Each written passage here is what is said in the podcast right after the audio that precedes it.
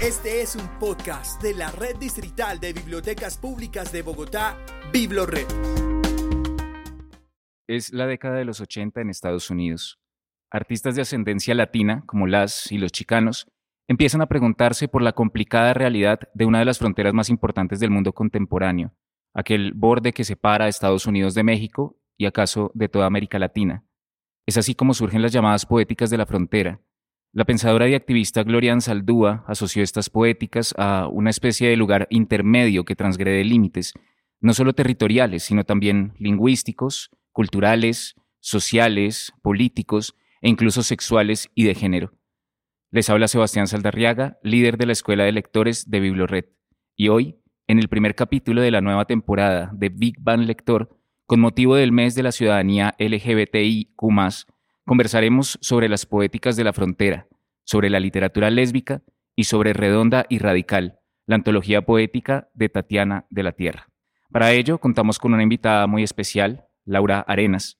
Ella solo usa el apellido del padre para pagos, es licenciada en Filología e Idiomas y maestra en estudios literarios. También es lectora y promotora virtual de lectura a través de Instagram, editora y coleccionista de poesía. Comenzamos. Big Bang Lector, el podcast de la Escuela de Lectores de Biblored. Hola Laura, bienvenida a Big Bang Lector. ¿Cómo estás? Muy bien, Sebastián, muchas gracias por la invitación. Bueno, Laura, el año pasado la editorial Sincronía publicó Redonda y Radical, que es la antología poética de Tatiana de la Tierra. Tú estuviste a cargo de la compilación, escribiste el prólogo también. ¿Qué tal si empezamos hablando un poquito de esta autora para quienes no la conozcan? ¿Quién fue Tatiana de la Tierra? Tatiana de la Tierra fue una poeta nacida en el Meta, en Colombia, que muy chica emigra con su familia a Estados Unidos y crece allí y empieza a escribir a sus 20 años, en los 80, empieza a escribir poesía lésbica. En los 90 tiene la primera revista lésbica para latinas en Estados Unidos, que se llama Esto no tiene nombre, y que funda su propia editorial, que hace como una especie de fanzines donde publica su propia poesía y la poesía de otras poetas latinas lesbianas. Cuéntanos un poquito de este proyecto, cómo fue, dónde surgió la idea, cuándo empezaron. También me interesaría mucho que, nos contaras cómo es que el libro tiene tantas cosas tan interesantes, ¿no? O sea, recoges un montón de, de, obras, pero también está el prólogo tuyo, hay algún comentario también inicial, luego también está la carta de la madre, que es muy, muy emocionante. Cuéntanos cómo fue todo eso. Claro, mira, yo estábamos en pandemia y yo empecé a pensar que hacían falta voces lésbicas dentro de la literatura colombiana, que era muy raro que se publicara tanta novela con personajes de hombres gays, que está muy bien, o sea, no tengo nada en contra de eso, pero que hacían falta voces lésbicas dentro del panorama literario. Y entonces recordé que había leído alguna vez para las duras de Tatiana de la Tierra, que es la parte final de este libro, y dije, wow, sería muy lindo publicarla acá, porque fue solo publicada en Estados Unidos. Y me estaba bañando y dije como, bueno, pero ¿a quién le podría decir? Y dije, como tiene que ser una editorial independiente, tiene que ser una editorial que publique poesía, tiene que ser una editorial que además se enfoque en mujeres y que ojalá tenga editoras. Y eso pues me cerraba mucho el panorama. Llegué a Sincronía. Sincronía es una editorial pequeña que publica poetas contemporáneas. Les escribí, les dije, estarían interesadas en publicar a una poeta muerta me dijeron, no, sí, estamos pensando en literaturas del siglo XVIII o en Emilia Yarza. Y yo dije, no, no, yo quiero a alguien que murió en el 2012. Y entonces ellas me dijeron como, mm, pues no la conocemos, pásanos algo, les pasé el blog, les pasé un PDF para las duras y dijeron como, ¿qué es esto tan impresionante?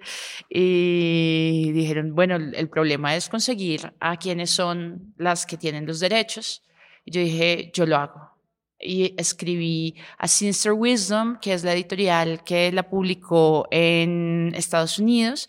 Les escribí un mail preguntando por quiénes tenían los derechos. Me contestaron muy, muy amablemente con los nombres de Olga y Meili, que son las amigas de Tatiana de la Tierra, a quien Tatiana les deja los derechos de su obra.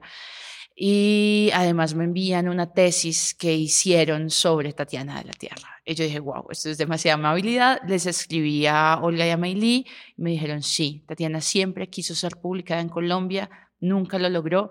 Nos parece que sí. Y empezamos a hacer todo el trabajo con sincronía. Nos reunimos muchas veces durante pandemia, entonces dijimos, queremos publicar la poesía y ellas nos mandaron toda lo que ellas catalogaron como poesía dentro de los archivos que encontraron de Tatiana.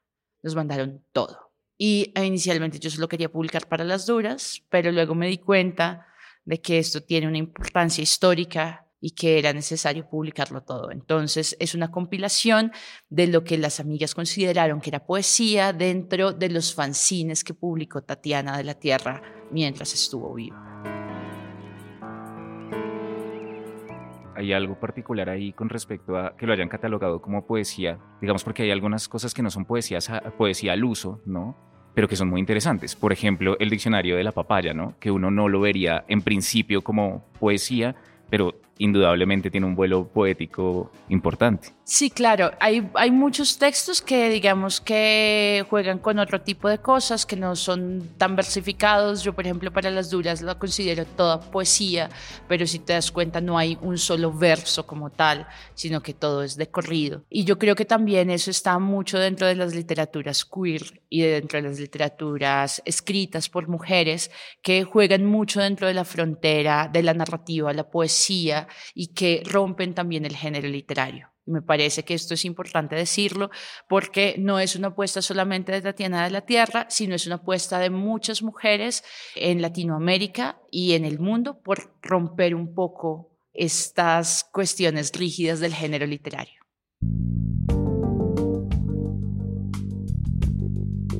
Laura, Hablemos del lesbianismo de Tatiana de la Tierra porque es un aspecto importante, tú lo resaltas en tu prólogo, es un tema que aparece constantemente en la obra y quisiera preguntarte qué de particular tiene la perspectiva del lesbianismo de Tatiana de la Tierra en el panorama de la literatura lésbica colombiana o latina en Estados Unidos. Uf, ahí hay mucho que decir. Dentro de lo latino en Estados Unidos, pues Tatiana fue una precursora, ¿no? Eran los inicios de los 90 cuando ella saca la primera revista lésbica para latinas en Estados Unidos, esto no tiene nombre, y empieza un movimiento lesbofeminista de las personas de color que llaman allá, que incluyen latinos, afros, indígenas, y es como un espacio que crea para disidencias sexuales, básicamente. Entonces yo creo que el lesbianismo es importante por eso. Es importante porque ella juega con el idioma y la identidad, ¿no? Ella siempre se refiere a sí misma como colombiana, como latina, pero al mismo tiempo está usando el inglés todo el tiempo. Hay mucho spanglish en su obra, hay muchas referencias a Colombia y creo que es finalmente una búsqueda por la identidad, ¿no? Como que somos en medio de este sistema blanco que nos rechaza. Siempre es un poco complicado editar autores y autoras que tienen esta pluralidad ¿no? de idiomas. ¿Te encontraste con alguna dificultad en particular editando el libro? Sí, hubo varias. La primera fue organizar los fragmentos de los poemas, porque habían poemas que fueron, que salieron en un fanzine en español y luego en otro fanzine años después en inglés, entonces tuvimos que ordenarlos para que pudieran quedar como en versión espejo. Y en cuestión al lenguaje, habían cosas como que ella escribía con algún error ortográfico, eso lo, lo hablamos con las amigas de ella, como lo corregimos o lo dejamos así. Ellas eh, pendulaban, sacaban un péndulo, le preguntaban al espíritu de Tatiana y entonces procedíamos o a corregir o a dejar así, tal cual estaba. Hay un poema, Gloria en Saldúa, donde tutea y ustedea, y hay como una mezcla de eso, y ellas nos decían, no, pero pues es que así hablamos. ¿no? Es, es una cuestión de esta extrañeza con la lengua materna que es el español y el inglés, hace que a veces combinemos el ustedeo y el tuteo dentro de una misma oración y decidimos dejarlo así, a pesar de que al principio a mí me sonaba muy extraño, pero cada vez que lo leía me empezaba a sonar como más familiar y lo leía nuevamente y otra vez más familiar. Y entonces dijimos como, no, hay que, hay que dejarlo así. Esta parte del lenguaje también corresponde con esto que decíamos al inicio del podcast de las poéticas de la frontera, porque pensamos en Big Man Lector que Tatiana de la Tierra puede como incluirse dentro de esa, de esa vertiente. ¿Qué papel consideras que desempeña la idea de la frontera en la obra? Bueno, voy a tomar otra vez lo del poema Gloria en Saldúa. Yo creo que Tatiana de la Tierra está muy, muy influenciada por ella. Gloria Saldúa tiene un libro que se llama Borderlands, La Frontera. Y esta idea de que hay una frontera que divide México de Estados Unidos, pero que ella estudia en El Paso, por ejemplo, que decide estudiar en español, que decida publicar en español e inglés y que esté todo el tiempo jugando con esa mezcla que le genera una identidad, con esa mezcla que es la frontera de los dos idiomas, la frontera de las dos culturas, la frontera también de la exclusión y la inclusión. Entonces todo, todo eso se contiene en su obra, ¿no? Como que el cuerpo también es una frontera ahí, la enfermedad, la fealdad, como que ella se para siempre en el borde y desde ahí se nombra. Y eso me parece supremamente importante y supremamente rebelde.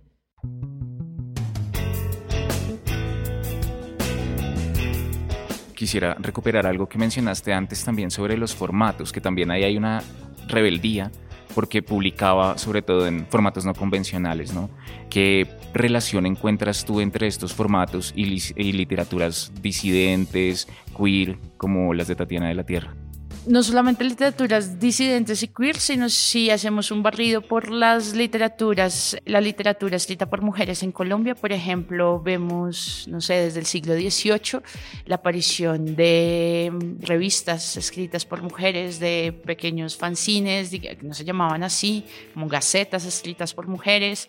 Y yo creo que está en, en el caso de Tatiana y en el caso de otras disidencias, como no somos admitidos por por la industria editorial del momento, entonces vamos a crear nuestras pequeñas comunidades con nuestras propias palabras y nuestras propias manos. Entonces estos chapbooks que son como fanzines, que son como ediciones un poco más artesanales, las amigas nos decían como nosotras nos reuníamos por la noche a coser los fanzines con Tatiana, los chapbooks con Tatiana y Tatiana quería cobrar cierta cantidad de dinero por eso para poder hacer otros más y a veces nosotras no queríamos cobrar porque decíamos como no, pues ahorramos esto y esto es lo que hay y ella decía, no, pero es que yo no tengo plata.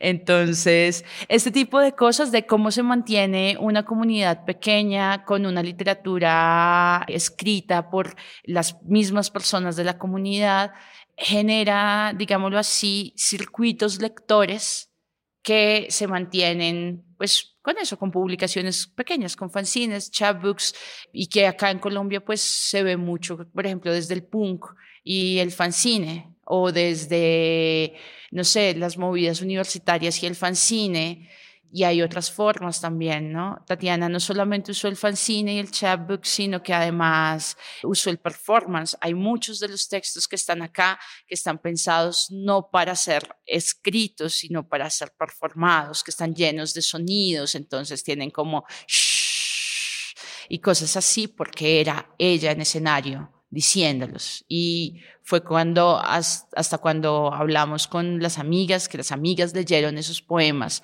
como los leía Tatiana, que yo entendí la importancia de esto. Y entonces ellas nos decían, nos reuníamos todas y ellas nos ponían a hacer sonidos y nos encontrábamos todas en el paso y leíamos los textos en voz alta, estaban hechos para decirse en voz alta.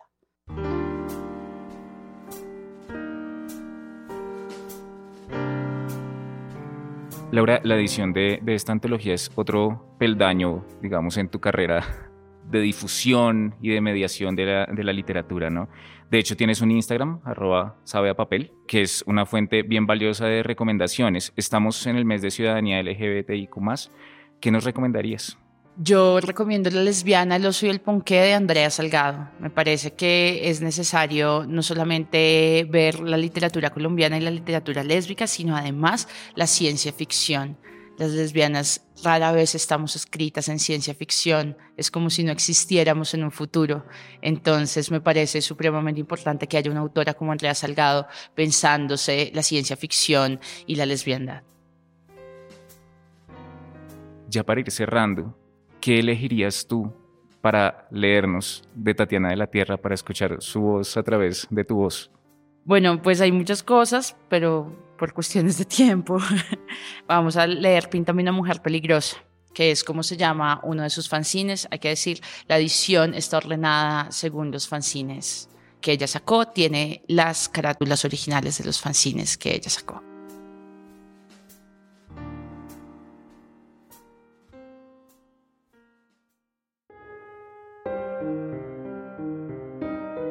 Píntame una mujer peligrosa. Píntame una mujer peligrosa, una que coma culebras, una que ladre, que se peine la barba, una mujer con la vagina violada, con las tetas caídas, una que singue y goce, una que tenga cucarachas aladas al lado de la cama. Píntamela para poder mirarme al espejo.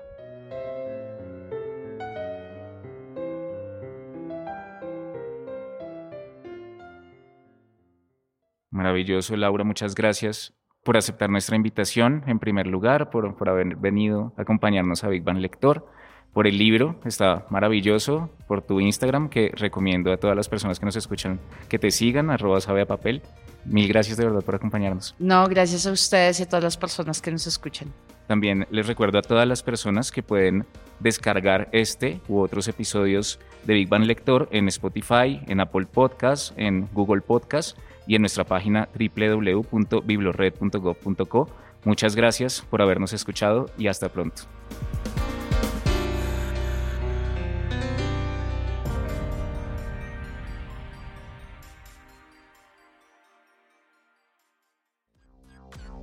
Escucha y descarga todos nuestros podcasts y contenido de audio en la sección Biblored Podcast en www.biblored.gov.co.